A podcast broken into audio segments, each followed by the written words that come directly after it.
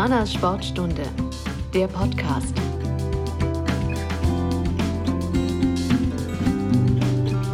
Hallo und herzlich willkommen zu unserer neuesten Folge der Humanas Sportstunde. Wir hatten in der vergangenen Folge Rainer Kallmund zu Gast. Da haben wir eben von außen über den Sport in Magdeburg gesprochen. Und heute reden wir über den Sport in Magdeburg aus dem innersten Zirkel sozusagen. Denn wir haben zwei Gäste hier. Einmal Mario Kalnick vom 1. FC Magdeburg. Hallo Mario. Hallo. Und einmal den Gastgeber auch des Podcasts heute vom SCM, Marc Schmidt. Hallo. Hallo, grüß dich. Genau, stellt euch noch mal kurz vor, wer seid ihr, was macht ihr genau bei den jeweiligen Vereinen und was verbindet euch mit Humanas? Ja, dann fange ich einfach mal an. Mein Name ist Marc Schmidt, ich bin 52 Jahre alt, bin seit 2010 Geschäftsführer hier beim, beim Handball, bei der Handball Magdeburg GmbH und uns verbindet mit Humanas äh, eine freundschaftliche Beziehung auf der einen Seite und auf der anderen Seite natürlich auch das Sponsoring. Sehr bemerkenswert, als regionaler Partner sich so stark hier zu engagieren. Auch bei uns sind wir sehr froh drüber und ähm, ja. Okay. Mario. Ja, Mario Kalnick, 47 Jahre alt, äh, bin äh, im Präsidium des ersten FC Magdeburg 2012 oder ins Präsidium eingetreten 2012 äh, mit dem Auftrag dort den Sport zu führen. Dann kam dann auch gleich danach dann noch das Thema Finanzen mit dazu, als Schatzmeister sozusagen und dann äh, ja mit der Ausgliederung ab 1.1.2016 hauptamtlich als Geschäftsführer ja, der Spielbetriebs GmbH beim 1. FC Magdeburg verantwortlich. Und was verbindet Humanas und den FCM? Also wir haben ja schon äh, mit Humanas eine längere Vergangenheit sozusagen, äh, was das Thema ja partnerschaftliche Zusammenarbeit anbelangt. Äh, Humanas war jahrelanger Partner beim 1. FC Magdeburg, bevor man äh, sich entschied, auf das Trikot als Buspartner zu gehen. Und das ist ja dann schon nochmal eine ganz andere Nummer, eine Kategorie. Wir sind unheimlich stolz darauf, dass äh, wir einen Trikotpartner haben sozusagen auf, äh, auf dem Frontbereich, der aus der Region stammt, der ein regionales Unternehmen ist, der aber auch die Kraft hat, ja, muss man ja sagen, wir reden über Profifußball, wo es ja auch nicht um wenig Geld geht. Am Ende muss man ja auch gewisse Mittel erstmal in die Hand nehmen können und deswegen sind wir sehr, sehr stolz darauf, dass wir da mit Humanas ein regionales Unternehmen gewinnen konnten. Vor allen Dingen, weil wir uns auch mit dem Unternehmen sehr gut identifizieren können. Ähm, wir haben eine kleine Tradition, das ist eine Schnellfragerunde. Ich äh, gebe euch jetzt ähm, immer zwei gegensätzliche Dinge, also zum Beispiel Strand oder Berge, und ihr müsst dann sagen, was euch am liebsten ist. Pizza oder Burger? Burger. Pizza. Dino oder Mammut? Dino. Dino. Okay. RTL oder Arte? RTL. Arte. Oh. okay. Und Wein oder Bier? Bier. Beides. Auch gut. Und Buch oder Film? Film. Film. Okay, gut. Vielen Dank für die kleinen Einblicke. Wie muss man sich denn einen normalen Arbeitstag im Leben eines Geschäftsführers von einem Handball-Bundesligisten oder ähm, Profisport, also Fußball-Drittligisten vorstellen?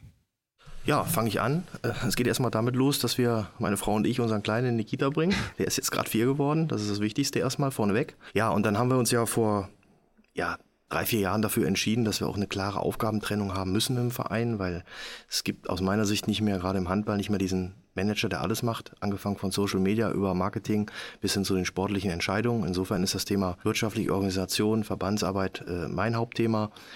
Und momentan sieht es halt so aus, dass wir in vollen Zügen sind, die neue Saison vorzubereiten. Am Tag vier, fünf äh, Sponsorengespräche führen. Mein Kollege Gunnar Schimbrock und ich äh, parallel dazu gucken, ähm, dass alle anderen Tätigkeiten, Ticketing, Fanbetreuung äh, in der Geschäftsstelle laufen. Ja, und äh, das ist mit der, der Hauptpart an einem Tag, wo kein Spiel ist. Ansonsten am Spieltag ist natürlich bei den Heimspielen äh, die Einsatzfrequenz extrem hoch durch unser, unser, unser Hauptkampftag, sage ich mal. Äh, wo wir alle Gäste hier zu Gast haben. Und ähm, ja, dann ist natürlich äh, auch für mich, als auch natürlich insbesondere für die Mitarbeiter in der Geschäftsstelle, ist das mit einem 40-Stunden-Job nicht getan, definitiv mhm. nicht, sondern da muss man schon leidenschaftlich und ich sage mal ein bisschen positiv verrückt sein, das zu tun, weil ähm, das ist weit über das normale Maß hinaus, gerade auch bei den, bei den Mitarbeitern, die das alles äh, auf die Beine stellen und insofern Sicherlich kein normaler Arbeitstag, ähm, aber trotzdem strukturiert und das Thema äh, Vermarktung, Kommunikation steht bei mir im, im Vordergrund. Okay, bei Marius sicherlich ganz ähnlich. Am Spieltag ist Stress pur und dann der normale Arbeitstag, gibt es den überhaupt? Nein, den gibt es natürlich nicht. Das ist genauso wie der Markus sagt. Ich glaube, wir haben völlig den identischen äh, Tagesablauf. Nur wir reden vielleicht mit unterschiedlichen Partnern oder mit unterschiedlichen Leuten, aber ansonsten ist es genau das Gleiche. Das fängt irgendwann früh um acht bei mir an und endet irgendwann am Abend. Und die Besonderheit ist eigentlich, wir sind, also ich bin angestellter Geschäftsführer, aber man denkt unternehmerisch, man denkt wie ein eigenes für ein Unternehmen und man hat entsprechend auch zu handeln und man hat vor allem auch die Verantwortung für alles. Ja. Man macht nicht alles selbst, das ist klar. Äh, dafür hat man ja auch viele Mitarbeiter beziehungsweise auch Gremien etc., die da auch einen unterstützen, aber man verantwortet alles. Und das ist am Ende dann auch mal wieder in den Kontext zu bringen, dass man dann eben auch über alles informiert ist und äh, ja auch alle Sachstände kennt und entsprechend dann auch Maßnahmen aufsetzen kann, wenn es mal nicht so läuft. Und äh, ich habe die Erfahrung gesammelt in meinen ganzen zehn Jahren beim Fußball. Jedes Jahr gab es irgendein Thema, was eine besondere Gewichtung hatte, sei es Tribünenumbau, weil auf einmal, der hat es gebröckelt von der Tribüne, da war auf einmal das Stadion gesperrt. Äh, ja, wir hatten dann äh, tausend andere Themen, Corona kam und es war jedes Jahr irgendein Thema, Kartentheater ging los irgendwann, weil wir ja für die Gästefans angeblich so wenig Karten rausgerückt haben, obwohl ja eine Umbausituation war damals und das war auch ganz frisch am 1.1.16 habe ich das übernommen, gleich das Thema. Wir hatten nie Ruhe, es war jedes Jahr ein anderes großes Thema und das gilt halt immer wieder zu meistern, also Lösungen zu schaffen, lösungsorientiert und zielorientiert zu denken. Ich glaube, das verbindet uns ja in unserer Tätigkeit. Genau, da glaube ich, kommen wir später nochmal genauer drauf zu sprechen. Ähm, Marc, wie ist es denn, wie kommt man denn als gelernter Banker zum SCM oder zum Geschäftsführer eines Handball-Bundesligisten? Ich glaube, wie im Leben ist es oft mal, dass viele Zufälle da eine Rolle spielen. Also ich bin ja 91 nach Magdeburg gekommen, damals bei einer, bei einer privaten Geschäftsbank und habe mir einfach überlegt im Jahr 2000, dass man sich einfach gesellschaftlich hier engagieren muss. Ja, das war einfach mein Ansatz. Also nur in der Bank arbeiten, nur Bankdirektor zu sein, das war mir zu wenig. Ich wollte mich irgendwo einbringen. Und das war dann der Zufall. Äh, ich hatte dann im, im Rote Hornpark damals äh, zwei Objekte für den SCM finanziert und saß da am Tisch damals mit Bernd Uwe Hildebrand und dann sagte er so, wie er so war, ja, kümmere dich mal um die zweite Mannschaft. Und so ging alles los im Jahr 2000. Dann bin ich in die Gießlerhalle gefahren und ich habe nie einen Hehl daraus gemacht, dass ich kein Handballer bin. Ähm, und er hat einfach darum gebeten, dass ich mir das strukturell mal angucke. Und ich werde es nicht vergessen, ich glaube, wir hatten einen Etat von 40.000 D-Mark. Bennett Wiegald war A-Jugendlicher in seinem letzten oh, Jahr. Okay. So lange kennen wir uns schon. Und äh, ja, da hat das dann angefangen. Und so hat man sich dann rangetastet. Über zehn Jahre. Am Ende waren wir dann ja mit der zweiten Mannschaft in der zweiten Liga. Ich hatte das ehrenamtlich dann geleitet. Und der SCM hat ja dann 2007, wie so viele, viele anderen Handballvereine, auch äh, äh, ab 2007 massive Probleme bekommen, wirtschaftlich organisatorischer Art. Ja, und dann ging das so zwei, drei Jahre und irgendwann sagten dann die Grämeten, sagen wir mal, die Großkopferten hier in Magdeburg, so, Herr Schmidt, Sie müssen das jetzt übernehmen. Sie haben schon mal Lizenzantrag gesehen in der zweiten Liga, Sie können wirtschaften, Sie kennen sich mit Zahlen und Bilanzen aus. Ja, und äh, dann, ja, ich meine, so halb wurde ich gefragt, halb wurde, ich, wurde mir das angewiesen, auch von meinem damaligen Chef und äh, von dem Chef in der Bank auch, oder? Genau, okay. genau. Der war auch damals Aufsichtsratsvorsitzender äh, lange beim Handball und Manfred Maas, dem, dem ich hm. heute noch wirklich freundschaftlich verbunden bin. Und er sagte so, Schmidt, du machst das jetzt. Äh, es gibt da eine Rückfahrkarte, das gibt's nicht nur für mich, das gibt's für jeden Mitarbeiter damals in der NordLB und mach das mal drei Jahre und versuch mal die Strukturen einigermaßen zu beordnen. Und aus drei Jahren sind dann sechs geworden und nach sechs Jahren habe ich die Rückfahrkarte dann zurückgegeben, weil es einfach, äh, ja, das ist, was ich machen möchte, das merke ich jeden Tag. Und äh, wenn man das machen darf im Leben, beruflich, äh, wo man gerne für morgens aufsteht, dann sollte man das machen. Nicht nur gerade in der jetzigen Zeit. Äh, ja, und so bin ich dazugekommen und mache nie einen Hehl daraus, wie gesagt, dass ich nicht aus dem Handball komme. Mhm. Deswegen war mir auch wichtig, auch bei meiner Einstellung damals mit Frank Carstens als Trainer, dass die sportliche Verantwortung woanders liegt äh, weil ich es mir einfach nicht anmaßen möchte, da Entscheidungen zu treffen. Das ist für den Verein nicht gut. Und das haben wir jetzt die letzten sechs Jahre mit Bennett Wiegert so weitergeführt. Und ich glaube, wir haben dann eine sehr, sehr gute Aufgabenteilung. Jeder weiß, was er kann, jeder weiß, was der andere kann. Zusammen kommt ein gesamtes ja, Ergebnis dabei raus. Und ich glaube, es ist im Leben auch manchmal gut zu wissen, was man kann und was man nicht kann. Das ist vielleicht sogar manchmal noch wichtiger. Und so haben wir das gut verteilt. Und äh, so ist der Weg zum, zum SCM gekommen. Hm. Beim FCM und Marius Weg dorthin war es ja eigentlich ganz ähnlich, auch eine schwierige Situation. Damals erst als Spieler mit dem sportlich nicht ganz so erfolgreichen Zeiten, als auch mit der Insolvenz und dann auch mit den Finanzen, die auch dann auf den Vordermann gebracht worden sind damals. Wie war es denn vor 20 Jahren mit der Insolvenz? Das ist fast auf den Tag genau die Anmeldung ähm, der Insolvenz gewesen. Wie ist das im Rückblick, wenn man da als Spieler steht und der Verein auf einmal insolvent ist? Ja, also ich bin im Juli 2001 nach Magdeburg gekommen. Äh, da war mein erst am 1.7.2021 hat mein Arbeitsvertrag hier begonnen als Spieler. Ich wollte unbedingt nochmal Fußball spielen beim Verein, wo Fußball auch eine Bedeutung hat, wo viele Fans dahinter stehen. Deswegen bin ich nach Magdeburg gewechselt von Berlin hierher. Habe mich riesig gefreut und äh, ja, habe mir dann auch schon vernommen, dass es wirtschaftlich schwierig aussieht. Äh, dann kam die Insolvenz ein Jahr später. Das war auch so, dass ich da gerade im Urlaub war und als ich aus dem Urlaub wieder kam, hieß es so, ja, wir haben Insolvenz angemeldet und äh, es ist so, dass keiner mehr da ist, außer, außer du noch.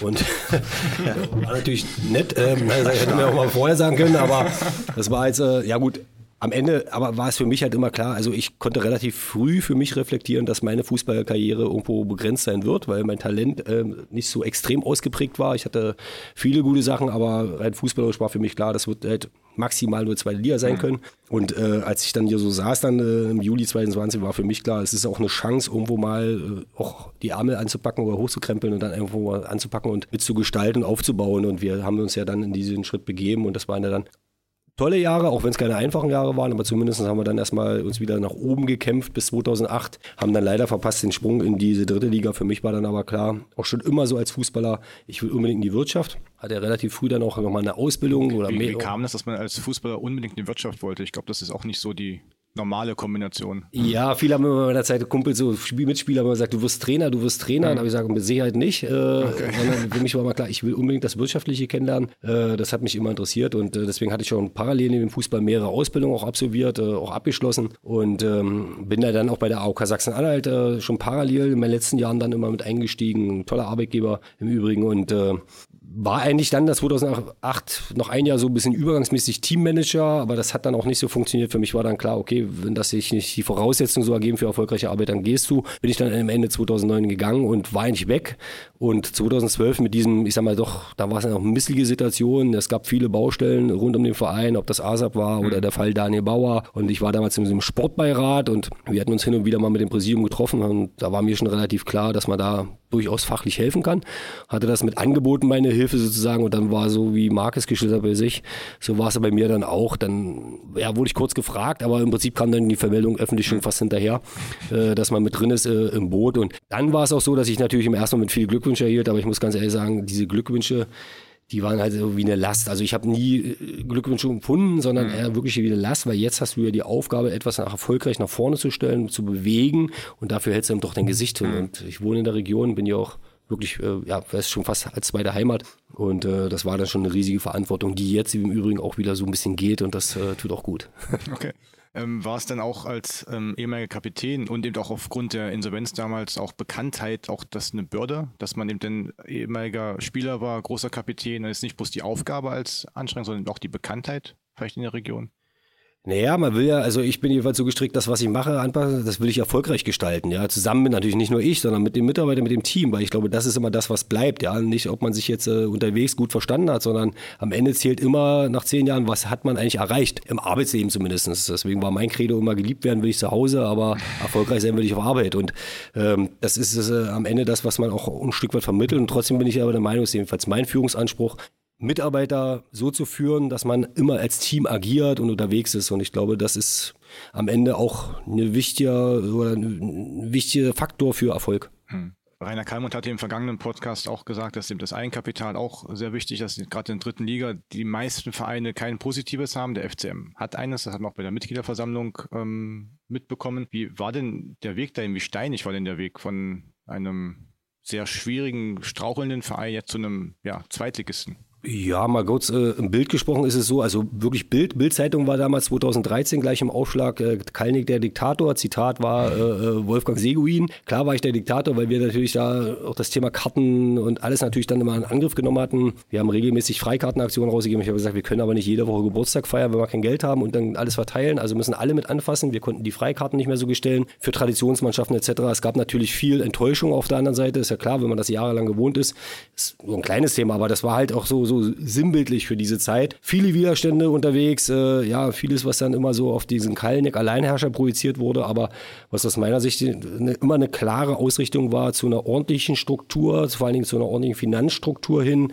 Das war dann auch mit der Ausgliederung ein sehr wichtiger Schritt, der im Übrigen kam, wo ja ganz viele mitgearbeitet haben, zum Glück auch im Verein und ganz viele einen großen Anteil haben, daran haben, dass es so kam weil es war aus meiner Sicht so gar nicht mehr möglich, vernünftig finanziell zu arbeiten und Ich war mal derjenige, der sich intern immer gefreut hat, wenn eine Finanzprüfung kam, sondern nicht immer sagen, oh, da kommt wieder eine Finanzprüfung, sondern die waren bei uns immer herzlich eingeladen, weil es okay. für mich immer auch eine Sicherheit war und mhm. vor allen Dingen auch immer darum das Bestreben war, dann kriegst du vielleicht nochmal Feedback und kannst dich da aber nochmal verbessern mhm. in den Punkten. Also von daher habe ich diese Dinge immer positiv als Geschäftsführer gesehen in all den Jahren. Okay.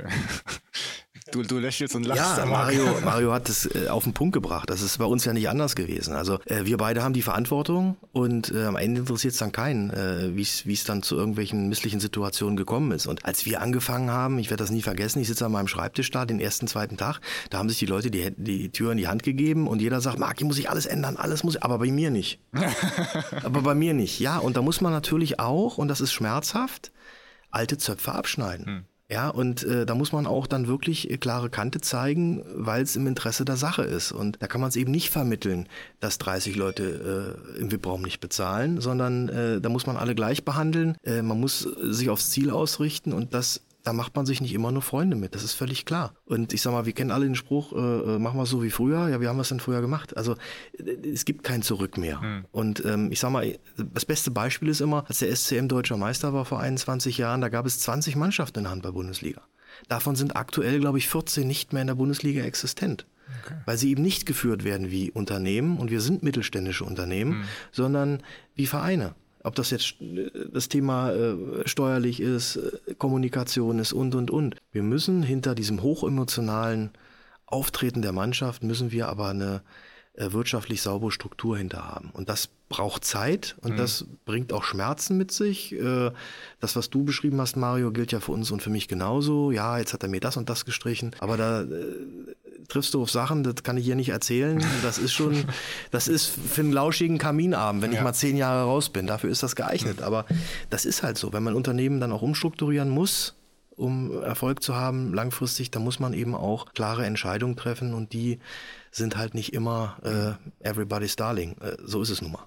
Das, dafür ist man auch der Geschäftsführer so oder eben dann auch der Verantwortliche in, in dem Bereich. Korrekt. Ähm, du hast gerade Emotionen angesprochen ja. und auch ähm, Sport ist ja immer Emotion, das ist ganz klar. Beim Fußball ist es ja immer ganz, ganz ähm, arg gesehen, wenn man irgendwie kapitalistisch denkt oder auch unternehmens, unternehmerisch denkt, ist das beim Handball bei den Fans irgendwie vergleichbar oder akzeptieren die auch eine stärkere Vermarktung zum Beispiel oder auch einfach stärkere, ähm, ja, professionelle Züge, jetzt ganz übertrieben gesagt? Ja, wir müssen einfach immer wieder klar nach außen sagen, wer das eine will, muss das andere akzeptieren. Hm. Und wenn ich Zirkus haben will, muss ich die Artisten bezahlen. Hm. Das ist einfach so. Und ähm, die wirtschaftliche Kraft, gerade bei uns, weil eben bei uns der Anteil der, der Fernsehgelder, die halt im Fußball deutlich höher sind, ähm, wir leben von Partnern und wir leben von Zuschauereinnahmen. Ich sage mal ungefähr ein Verhältnis zwei Drittel zu ein Drittel. Und ähm, wenn wir hier erfolgreich spielen wollen, wenn wir Vereinsweltmeister sein wollen, dann, dann müssen wir auch äh, eine Vermarktung akzeptieren. Oder ich muss mich auch dagegen entscheiden, das ist ja auch durchaus ein Modell und sagt, ich will das alles nicht. Mhm.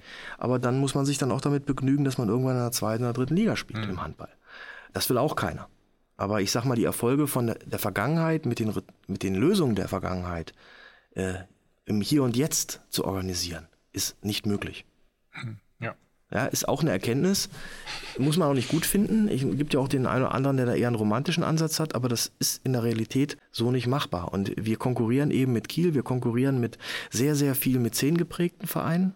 Ja, wo extreme Summen Umlauf sind und wir haben halt die Möglichkeit und sagen, okay, wie können wir mit den Rahmenbedingungen, die wir am Standort Magdeburg haben, dort konkurrieren. Und das mhm. ist uns in den letzten Jahren immer besser gelungen und da bin ich auch für die Zukunft zuversichtlich. Aber letztendlich bedarf es einer unternehmerischen Struktur und auch einer gezielten Vermarktung, um einfach die Möglichkeiten zu haben. Geld wirft keine Tore, das ist so, aber kein Geld wirft auch keine. Mhm, das ist auch richtig, ja. Das ist, ist, das ist ja. leider so. Ja, und alles andere ist ein Stück weit romantisch und äh, das muss man einfach akzeptieren und sich im Hier und Jetzt behaupten. Hm. Wie ist das mit der Romantik beim Fußball als angehender Zwei- oder Zweitligist oder überhaupt das wirklich Profi, professionell aufgestellter Club? Also ich schließe mich genau da an, wo Marc aufgehört hat, weil genau das alles unterstreiche ich komplett. Das ist, sehe ich ganz genauso. Ich sage es ja auch immer, Profifußball oder Profisport. Ja, ist genau das Wording. Profi heißt, ich muss bezahlt werden. Also ich brauche eine gute finanzielle Struktur, um meinen Sport zu machen. Also ja, die Leute sehen zwar draußen, Fans sehen immer den Sport, und dann will man eigentlich einen Erfolg haben, aber keiner versteht, dass er eigentlich die Finanzen dafür mhm. braucht. Das ist das Erste, was erst da sein muss und dann kommt das andere. Leider ist es ja so im Fußball, und das ist auch bekannt, dass viele das auch in, als Geschäftsführer nicht nur als Vereine, sondern wirklich als klares Unternehmen müssen wir als Geschäftsführer das sehen. Natürlich ist ein Fußballverein oder ein Handballverein noch mehr als nur ein mhm. Unternehmen. Hängen viele Emotionen mit dran, viel Tradition, die gewahrt werden muss und etc. Deswegen glaube ich, braucht man auch eine gute Struktur. Ich finde, dass wir das in den letzten Jahren bei uns beim 1. FC Magdeburg sehr gut hinbekommen haben. Insbesondere dann auch ja, durch Peter Fechner mit der Arbeitsgruppe Vereinskultur. Dort wurde viel Tradition, viel Fans, Fanarbeit geleistet, mitgenommen, so dass man sich als Geschäftsführer auf diese klaren Felder eben konzentrieren kann und weniger dann vielleicht in solche Gespräche muss, wo man dann erklären muss, warum man wieso mhm. jetzt irgendwelche Marketingaktionen startet. Weil ich glaube, auch jedem ist ja schon unterbewusst auch draußen klar, jedem Fußballfan oder Handballfan, na klar brauchst Geld, ja. Aber das so zusammen hinzubekommen, das ist eigentlich die Kunst, sagen, okay, ich habe meine Tradition, die wahre ich und trotzdem bin ich aber finanziell stark, um die nächsten Schritte zu machen und bin fußballerisch gut aufgestellt. Äh, das ist, glaube ich, die, die große Herausforderung, die ich jedenfalls auch so erkannt habe in den letzten Jahren, weil Unternehmensführung, glaube ich, das ist das eine, das kennen wir beide, aber das war für mich dann nochmal so das Thema, was ich zusätzlich jetzt gelernt habe in den letzten Jahren, dass das eigentlich schon ganz gut ist, wenn man das gut miteinander mhm. vernetzt, ja. Okay. Also vielleicht noch eine Ergänzung, das betrifft uns, glaube ich, beide. Der große Unterschied zu einem privatwirtschaftlichen Unternehmen ist und bleibt aber, dass wir nicht in erster Linie Gewinnerzielungsabsicht haben. Das heißt, wir wollen entweder Substanz aufbauen, um vorbereitet zu sein, in Struktur investieren oder eben in den Spielbetrieb. Hm. Also bei uns geht es nicht darum, schöner amerikanischer Begriff, den Shareholder Value nach oben zu treiben. Darum geht es überhaupt nicht. Also es gibt das, das existiert nicht, sondern wir wollen das, was wir auf der einen Seite erwirtschaften, sinnvollsten kurz in die Spieler oder mittelfristig in die Struktur investieren. Hm. Ja, aber eine Gewinnausschüttung oder solche Themen ist nicht das Thema. Genau. genau. Ähm, ihr habt aber beide geschafft, bei den jeweiligen Vereinen ähm, wirtschaftlichen Erfolg herbeizuführen, auch sportlichen. Aber es kam ja dann vor einigen Monaten, zwei Jahren Corona dazu, was sicherlich, wenn du gerade eben selbst gesagt hast, die ähm, Zuschauereinnahmen so wichtig sind, euch ja ganz besonders getroffen hat, oder? Ja, also jetzt hoffen wir erstmal, dass das Thema Corona ab ja, den letzten oder in, die, in, der aktuellen Situation und auch in der Zukunft anders bewertet wird, dass wir also wieder, ich sag mal, mit relativ normalen Zuständen für die Zukunft planen können. So tun wir das zumindest. Äh, ja, und da hat sich das Arbeitsumfeld auch komplett gewandelt. Also plötzlich warst du mit Kurzarbeitergeldanträgen mhm. beschäftigt, mit öffentlichen Förderungen, mit äh, äh, Hygienekonzepten und da haben wir ja auch unseren Zuschauern eine Menge zumuten müssen. Ich muss aber auch dazu sagen, dass wir in der Corona-Zeit, das ist glaube ich ganz, ganz wichtig, in, sowohl in der Stadt Magdeburg als auch äh, in der Landespolitik wirklich Unterstützer haben, ähm, die auch zugehört haben, wo wir immer einen engen Kontakt hatten. Ähm, da haben wir auch ein ist das Verhältnis zwischen uns und dem FCM auch noch viel, noch viel enger geworden. Äh, gerade auch mit Unterstützung äh, des äh, geschäftsführenden Gesellschafters von Humanas, dass wir eben an den Hygienekonzepten zusammengearbeitet haben und dass wir auch ein Vertrauen aufgebaut haben, äh, dass man uns hat auch machen lassen. Hm. Ja, das war, glaube ich, ganz wichtig. Wirtschaftlich, sage ich ganz ehrlich, äh, es ging ja los, glaube ich, im April 20? März 20. Also März 20, genau. Fing, fing an im März 20 genau. und dann da so hatten wir noch ein Länderspiel hier gegen, gegen die Niederlande angesetzt und das war dann plötzlich abgesagt und haben wir alle gedacht, okay, jetzt äh, in drei Monaten ist der ganze Zinnober vorbei. Zumindest war das damals, ja, ja war noch so. gedacht, ja. So, und äh, dann gab es Kurzarbeit, was ja im Handballprofi auch völlig äh, ja, und, und unvorstellbar war und die Spieler waren dann weg, haben auch keine Trainingspläne gehabt, gar nichts. Wir hatten keinen Kontakt drei Monate lang und haben dann gedacht, im Oktober geht es dann wieder los. So, und dann ging es aber nicht wieder los und dann haben wir die Hygienekonzepte es gab noch keine Impfung, keine Testung mit Linksverkehr und den abgeklebten Toiletten und den ganzen Pipapo. Und äh, dann sagte ja Frau Merkel im November, so jetzt machen wir mal einen Monat Pause, Lockdown und im Dezember ist alles wieder gut. Mhm. Und spätestens da habe ich gedacht, so jetzt, jetzt verruscht die ganze Kiste. Aber ich muss wirklich sagen, und da macht sich die Struktur und auch die Verwurzelung, ich glaube, beider Vereine in der Gesellschaft und in der Region bemerkbar. Also die Unterstützung von den Zuschauern, von den, von den, von den Sponsoren, die weiter zu ihrem Engagement gestanden haben, wo wir dann improvisieren mussten. In Verbindung mit dem, was auch die Mannschaft dazu beigetragen hat, ja, was die Gehaltsseite angeht und natürlich, und das dürfen wir auch nicht verhehlen, die staatlichen Förderungen und Hilfen, die wir bekommen haben in den letzten zwei Jahren, haben dazu geführt, äh, dass es den Verein noch gibt, dass es alle 18 Bundesligisten mhm. noch gibt in der Handball-Bundesliga. Jetzt hoffen wir wirklich, dass wir an das Kapitel einen Haken machen können. Hätte mir vorher einer gesagt, wo es da losging, äh, in zwei Jahren, äh, seid ihr noch da, ihr steht gut da, ihr seid kurz vor der deutschen Meisterschaft, seid Weltmeister, hätte ich nicht für ernst genommen. Aber jetzt ist es auch hoffentlich gut und jetzt kommen wir hoffentlich in der neuen Saison mhm. dazu, dass wir die Dauerkarten bedienen können, dass wir wieder uns um unser Kerngeschäft bemühen können. Ja, vielleicht muss man nochmal eine Maske aufziehen oder einen Impfnachweis vorzeigen. Ja, vielleicht im Winter wird es wieder so sein, dass man. Mag so sein, aber hat. dass es eben zu keinen größeren Einschränkungen mehr kommt. Denkt, also wie war es beim FCM? Da ihr hattet ja auch keine Zuschauereinnahmen. Die TV-Gelder flossen ja dann noch weiter, weil es wurde ja dann wieder gespielt vor leeren Rängen. Aber ohne Fans ist ja auch sehr bescheiden. Genau, es war ja genau, wie es gesagt wurde, im März kam ja das über uns und da gab es ja erstmal schon mit dem Verband eine ewige Debatte erstmal schon äh, für dieses Austragen der letzten Spiele sozusagen, wo wir einen Kampf gefochten haben. Wo ich aber am Ende auch sage, am Ende hat er uns ja 800.000 Euro gekostet, äh, dieses Weiterspielen ohne Zuschauer.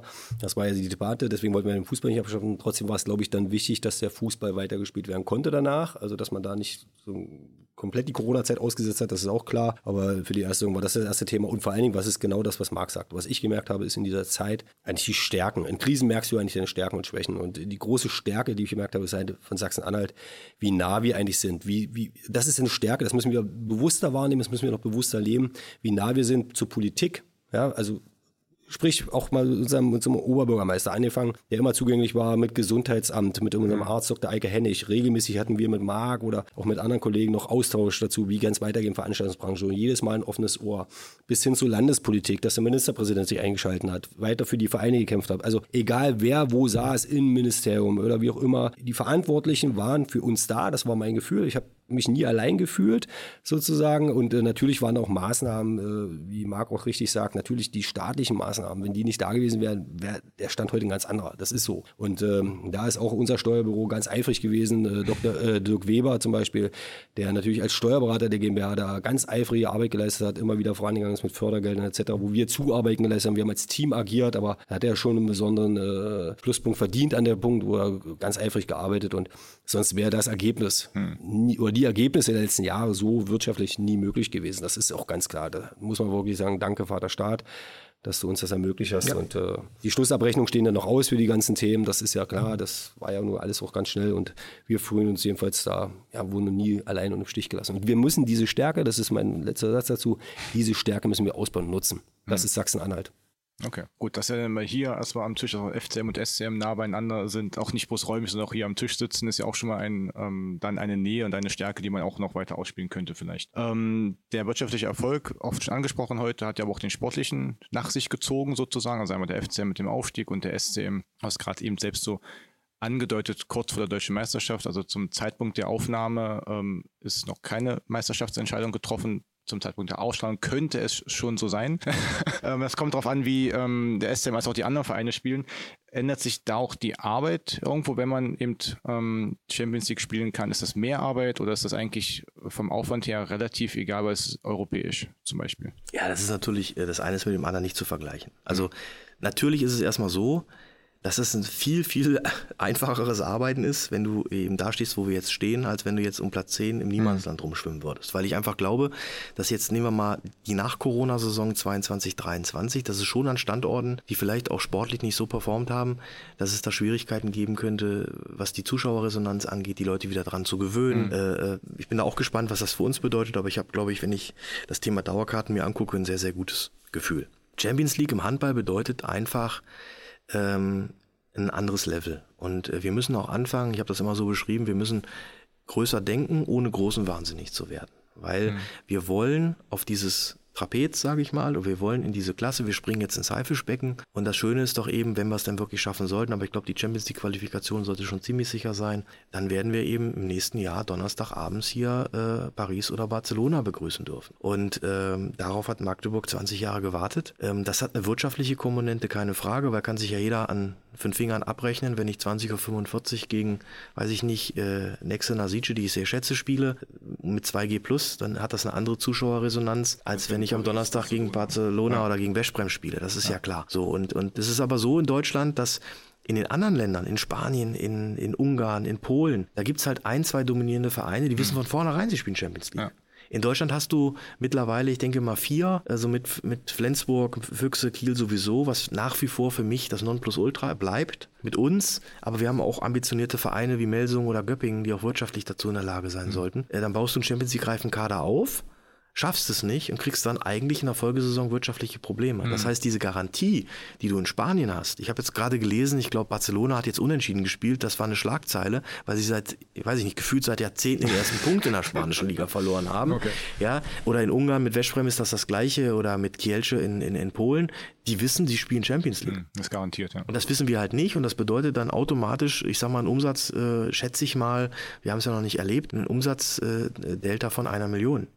Und äh, äh, das ist dann schon maßgeblich. Und deswegen sind alle so erpicht, in diese Champions League reinzukommen. Und wir müssen jetzt die Voraussetzungen schaffen, bei aller Freude über das Hier und Jetzt, dass wir eben die Strukturen haben, das auch für die Zukunft zu halten. Ob das gelingt, ist im Sport immer eine andere mhm. Geschichte. Aber wir sollten da nicht blauäugig reintapsen und äh, kriegen dann in der Champions League und in der Bundesliga einen auf die Mütze, weil wir uns nicht breit genug aufgestellt ja. haben. Ja, das ist ganz klar. Das sollte natürlich nie so sein, aber es, man kann es eben nicht wie in Spanien oder Polen planen. Ja, ist aber auch die Frage, welche Möglichkeiten hat man zur Verfügung. Ja, ja und da tut man sich natürlich äh, auch mit der Vereinsweltmeisterschaft im Rücken etwas leichter in der Partnergewinnung, als wenn wir jetzt, wie gesagt, äh, sportliche Probleme hätten und wären zerstrittener Haufen. Ja, das ist klar. Das muss halt immer im Team, im Management als auch im Team stimmen. Ja, aber da, um das mal zu sagen, also ich habe jetzt nicht so großes Handballverständnis. Also wie gesagt, also ja, ich gucke immer Handball. Ich habe ja vorhin schon mal kurz gesagt, 2001, als ich hierher kam, bin ich natürlich auch mal zum Handball gegangen, zum SC Magdeburg. Damals wurde Champions League dann auch gespielt, da wurde der Pott geholt. Äh, äh, Kerberdeck war damals mein Nachbar und äh, mit Stefan Kretschmer gab es immer mal die Jahre den einen oder anderen Austausch. Also es war immer eine Verbindung da.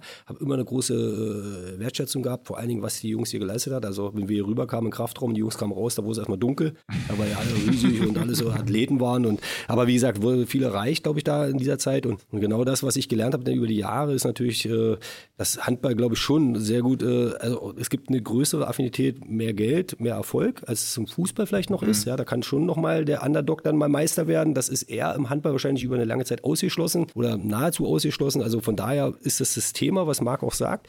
Und ich muss sagen, was, wenn ich jetzt mal so drauf schaue, so auf unseren Handballverein von außen, das sei mir gestattet, nur von außen bewertet, genau wie Marc gesagt, es fühlt sich einfach super aufgestellt an mit einem Präsidenten, der da ein ganz klares Rollenverständnis hat, ganz klar weiß, äh, wie es läuft und wahrscheinlich auch ein sehr guter Kommunikator innen drin ist, äh, mit, mit, mit einem überragenden Manager, der, also eigentlich können wir die Gehirne tauschen, also wir denken ja völlig gleich, also in den Themen. Und ähm, der das aber über Jahre konstant macht und es gab auch hier genug äh, auf dem Kopf dafür, wenn es mal nicht lief, das wissen wir ja auch alle. Und das aber die Leistung, die ist glaube ich gar nicht hoch genug so einzuschätzen, dass der SC Magdeburg jetzt da steht, wo er steht, äh, nämlich kurz jetzt hier vielleicht vor der deutschen Meisterschaft, was aus meiner Sicht schon gigantisch wäre für Magdeburg und darüber darf man froh, darf man sich freuen. Ich glaube, alle haben dann schon ein bisschen Sorge, ja, wie geht es dann weiter? Ja, ist das dann die Erwartungshaltung, die entsteht? Jedes Jahr jetzt, so muss es sein. Aber ich denke, man muss erstmal das schaffen.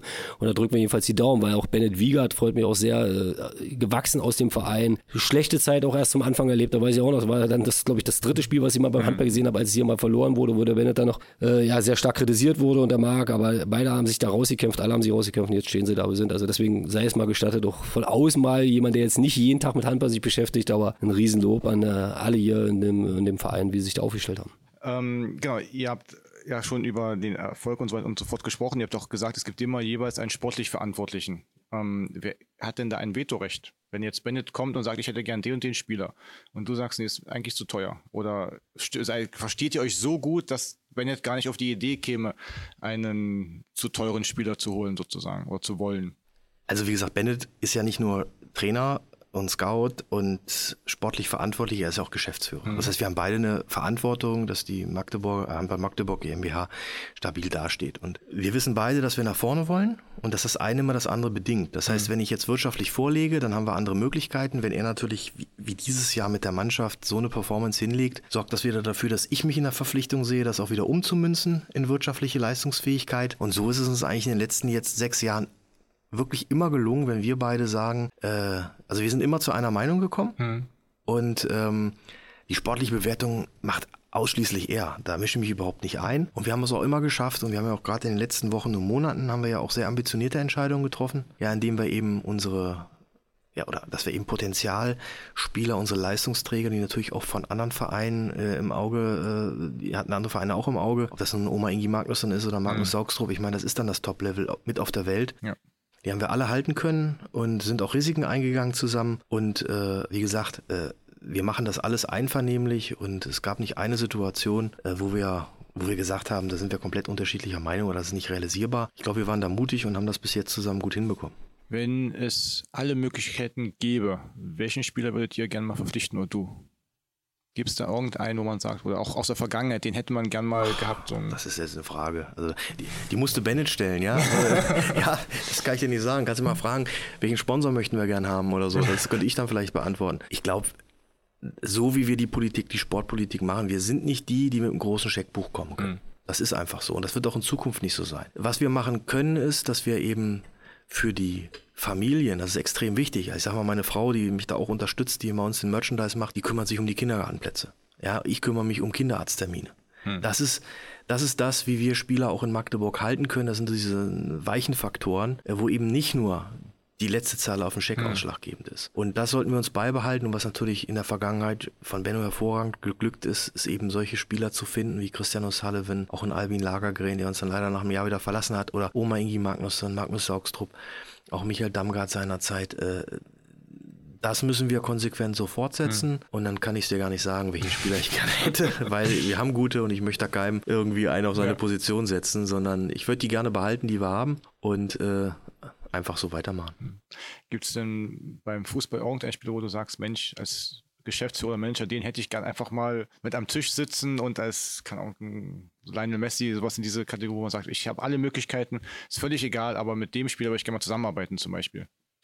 Nein, er, das kann ich so für mich jetzt ja nicht sagen, weil ich glaube, A, sind wir gar nicht in der Position. Der Handball, ich glaube, spielt jetzt ja in der ersten Bundesliga. Das ist ja schon das Top-Level in Deutschland. Das ist ja der erste FC Magdeburg noch nicht. Also wir sind jetzt zweite Liga. Es gibt, da sehe ich schon 18 Vereine, die eine Liga höher spielen, wo es automatisch immer bessere Spieler mhm. geben wird. Äh, das ist auch klar. Also von daher ist das, glaube ich, äh, so gar nicht so zu beantworten. Also ich kann es jedenfalls so nicht klar so beantworten. Und, aber de facto ist es auch so, wie Marc sagt, äh, wir wissen das ja alle, zweite Liga. Und ich, damals, wir haben ja die Erfahrung gesammelt, 18, 19, da gab es ja auch oft den Vorwurf, so nach dem Motto, der Kalnick spart hier den Verein zu Tode oder wie auch immer, als wir dann am Ende zwar abgestiegen sind, aber mit zwei Millionen äh, plus rauskamen. Und ich bin aber heute immer noch der Auffassung, selbst wenn wir eine Million mehr ausgegeben hätten, hätte uns das äh, sportlich nicht viel mehr gebracht, weil die Portemonnaie, das ist genau das, was der Marc sagt. Am Ende, muss man sagen, Spieler funktionieren ja auch so. Klar ist das Geld einerseits wichtig, aber um einen sehr guten Spieler vom Top-Level von Barcelona nach Magdeburg zu bewegen, wird nicht nur der Gehaltscheck entscheidend mhm. sein. Auch wenn da eine Null vielleicht, ich sag mal wirklich bewusst eine Null vielleicht am Meerstrand steht oder wie auch immer, dann wird er vielleicht nachdenken. Aber trotzdem wird für den Spieler immer die Perspektive eine Rolle spielen.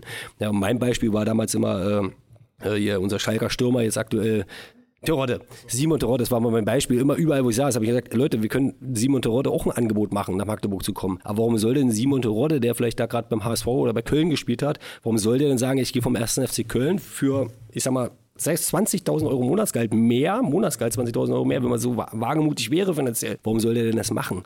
Hm. Bei Köln will er aufsteigen und beim 1. FC Magdeburg halten. Also das muss einfach auch mal verstanden werden, dass es nicht nur das Geld ist, sondern viel mehr. Und im Übrigen sind wir in den gleichen Herausforderungen auch jetzt für die Zukunft wieder ausgesetzt. Jetzt haben wir zwar das Budget nochmal hochgesetzt, äh, gehen da wirklich an die Grenze ran, sozusagen, auch im Sportlichen, aber der Ottmar ist am Ende trotzdem schon per se ganz hinten, finanziell gesehen. Also es mhm. muss ganz andere Lösungen geben. Und das war ja die Erkenntnis damals nach dem äh, Abstieg, wo wir dann auch gesagt haben, okay, ich habe es ja auch gesagt, das Ziel ist es, in drei Jahren zurückzukehren, aber anders. Das, dieser Nachsatz war mir immer ganz wichtig, aber anders. Und deswegen war für uns klar, wir müssen uns in der sportlichen Ausrichtung komplett anders aufstellen, wenn wir dann wieder reinkommen, dass wir sportlich eine ganz andere Chance haben. Nämlich mitteltechnisch sind wir eh unten, egal ob wir da eine Million mehr ausgeben oder nicht, aber wir müssen sportlich vor allen Dingen äh, äh ein anderes Konzept haben. Und ich glaube, das steht erstmal da und trotzdem gibt es viele Hausaufgaben zu machen für die Kollegen. Und da wird äh, der Ottmar und der Christian dann weiterhin sein Bestes geben. Und da drücke ich auch die Daumen für die Zukunft, dass das gelingt.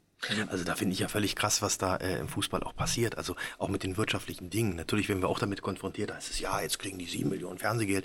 Das ist für, für uns völlig unerheblich. Hm. Das ist völlig unerheblich, weil am Ende kommt ja in der Regel eine schwarze Null aus und alles wird in die Spieler investiert. Also wenn diese Mittel kämen, würden sie ja letztlich, würden sie alle bekommen, würden sie quasi wieder in den hm. Spielbetrieb umgeleitet. Und mir ist das eigentlich völlig egal, wenn die Füchse Berlin das bekämen oder der THW dann wäre das für uns ein Problem.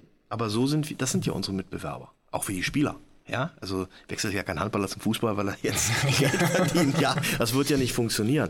Aber das ist das eine wo ich einfach sage, das hört sich jetzt auf der einen Seite toll an, aber es gibt ja auch diese Staffelung. Bei uns ist es ja so, erstmal sind die Fernsehgelder eh jetzt äh, von nachgeordneter Bedeutung, aber der Letzte kriegt genauso viel wie der Erste. Und da gibt es ja im, im, Fußball doch Staffelungen, wo sich das auch vielleicht diese absolute Zahl groß anhört, aber was nützt mir das, wenn der Zehnte das Doppelte kriegt oder was weiß ich, das Dreifache der Vierte?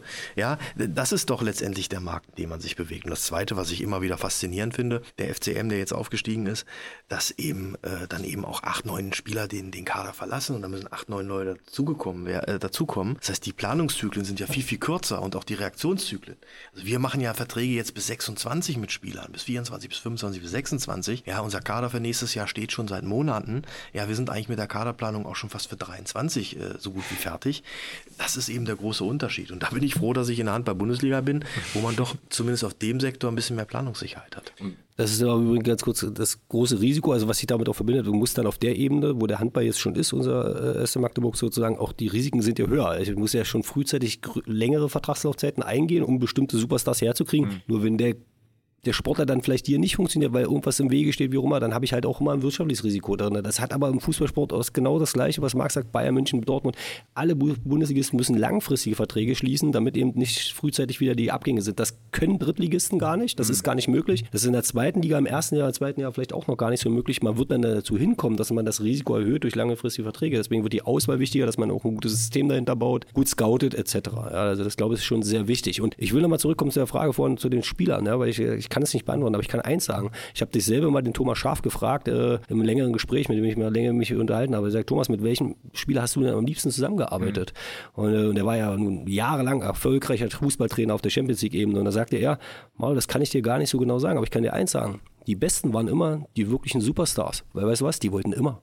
Die wollten immer hm. Ob Miku, hatte Miku, das war einer Spieler, der kam früh, der hat die, der, die, die, hat alle zusammengetrommelt dort, dann ging das rund dort drin. Ja, hm. Und der war nicht mit halb zufrieden, sondern es gibt viele, viele Menschen, die sind mit halb auch zufrieden. Und das ist das, was ich immer sage, es geht im Leistungssport nicht. Entschuldigung, man wird immer verkauft so als das Tier, das andere wegbeißt. So wie, nein, es ist, wir sind, in einer, wir sind in einem Bereich tätig, in einer Branche tätig, wo nur Leistung zählt. Äh, und ich, jeder Einzelne muss die Leistungsbereitschaft jeden Tag einbringen. Egal, ob er spielt oder nicht spielt oder was er nun macht. Und nur wenn das ist, das ganze Team macht dann am Ende den Erfolg aus.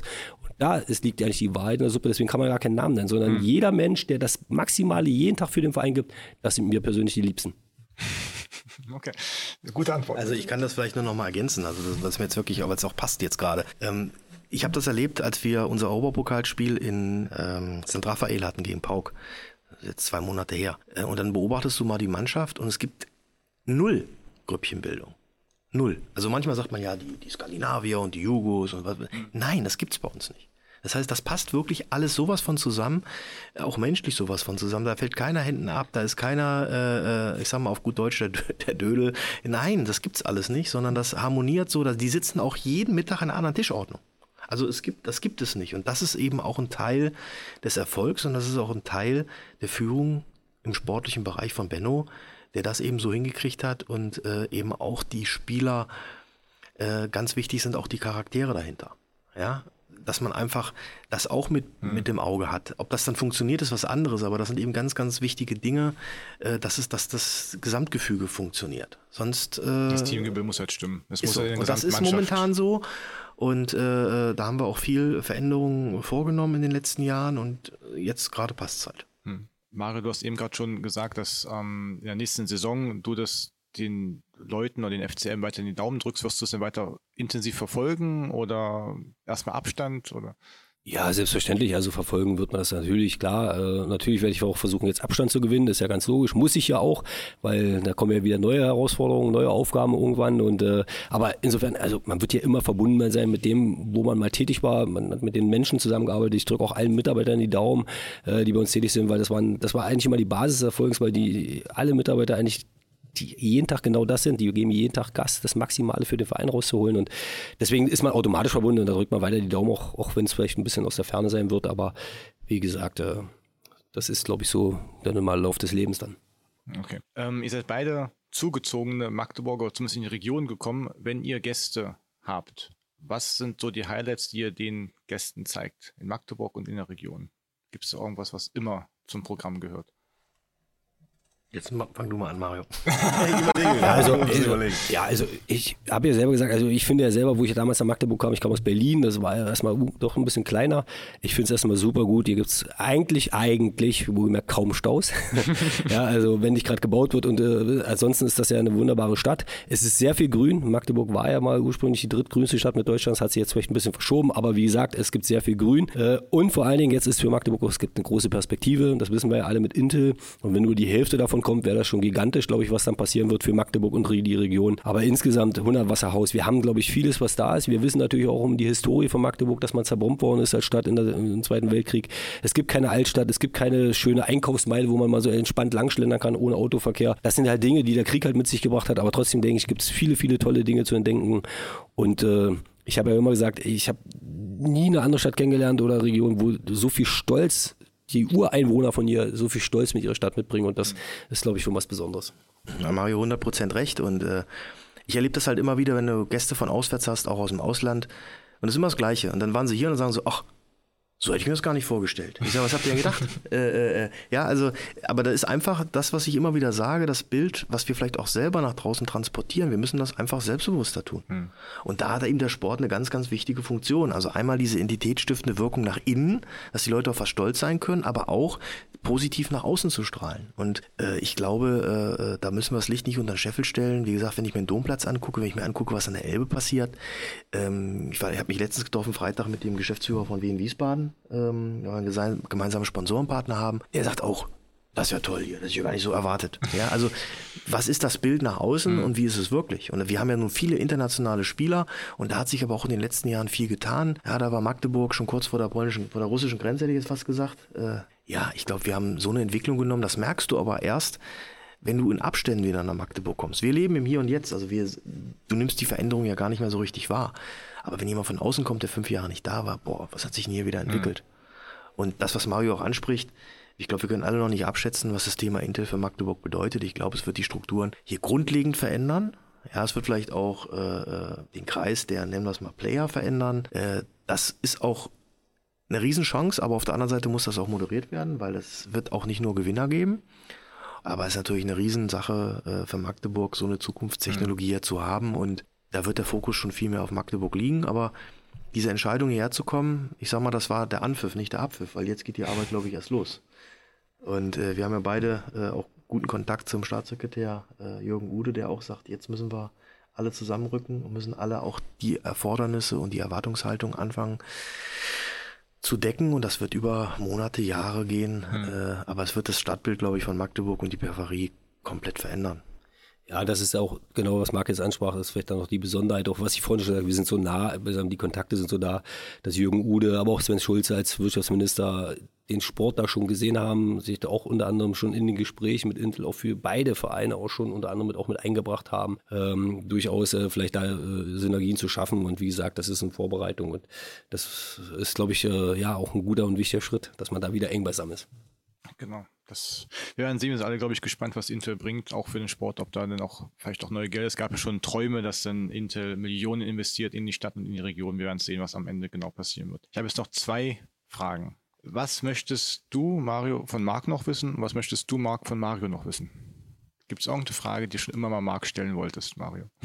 Naja, nee, ich beobachte das ja, was Marc macht und äh, schätze das ja auch sehr, weil ich glaube, wir sind da fast identisch unterwegs, so in Dingen. Ich beobachte vor allen Dingen auch die Entwicklung des Handballsports, weil ich glaube, das ist ja auch ein wichtiges Thema. Wie entwickelt sich der Handball? Wie kann man den Handball an sich weiterentwickeln, damit natürlich dann am Ende ja auch, es geht ja um, man muss ja auch wieder mehr Geld generieren, man muss Dinge schaffen. Und ich weiß, dass der Markt ja sehr aktiv ist im Verband und vielleicht, das würde mich interessieren, welche Ideen, wie auch immer, welche, oder wie weit bist du damit eingebunden in bestimmte Dinge, wie aktiv wirkst du an bestimmten Dingen mit für die Weiterentwicklung des reinen Handballsports? Mal weg vom SC Magdeburg, sondern die Interessen mal über den Tellerrand geschaut, auch wirklich für den Handball. Ja, also wie gesagt, ich bin ja seit sechs Jahren auch Vizepräsident der Liga und äh, es ist ja so, dass wir in Deutschland eine relativ, ja, ich will nicht sagen eine Monokultur haben, aber in Deutschland kommt, das ist nun mal so, das ist auch völlig wertfrei, es kommt Fußball, da kommt nochmal Fußball, da kommt ganz lange nichts, da kommt nochmal Fußball und dann kommt der Rest. Und da sind wir ganz gut aufgestellt als Handball. Weil ich sage auch immer, Leute, von der Wahrnehmung her, ähm, guckt euch bitte mal äh, Volleyball an, guckt euch bitte mal die ganzen olympischen Sportarten an. Also ähm, da sind wir schon ganz gut positioniert. Ich glaube aber, dass wir perspektivisch einfach äh, weiter wachsen müssen, weiter wachsen wollen. Ich sage mal, in Amerika funktioniert das auch. Da gibt es dann eben auch die klare Nummer eins, das ist American Football. Da gibt es aber auch Baseball, da gibt es Eishockey und die haben auch einen entsprechenden Stellenwert. Und da müssen wir, da müssen wir hin, gar nicht, um irgendwem irgendwas abzuknabbern oder wegzunehmen, sondern wir müssen weiter äh, an der Vermarktung und auch an der Professionalisierung des Sports arbeiten. Das geht los, ganz banale Dinge wie die Buzzertechnik bei der Auszeit oder wie beim mhm. Videobeweis. Jetzt gibt es da im Fußball natürlich einige Beispiele, wo es nicht geklappt hat. Aber ich glaube, dass das einfach Dinge sind, die müssen weiter professionalisiert werden. Ähm, die Fernsehverträge mit Sky, die uns in den letzten Jahren extrem auch durch die Krise geholfen haben, das muss ich an der Stelle auch nochmal sagen, mit, mit ihrer Qualität und ihrer Breite. Ähm, äh, die laufen jetzt 23 aus. Mhm. Es gibt da auch neue Player auf dem Markt, die sich sehr interessieren für die Thematik. Ich glaube, das kann nochmal so ein Schritt sein. Ähm, auch in die breite Öffentlichkeit. Also ich sag mal, Stefan Kretschmer wird, glaube ich, nächstes Jahr 50 und für viele in der deutschen Bevölkerung ist das der einzige Handballer, den sie kennen. ja, das heißt, wir müssen auch versuchen, über Themen die Breite zu erreichen.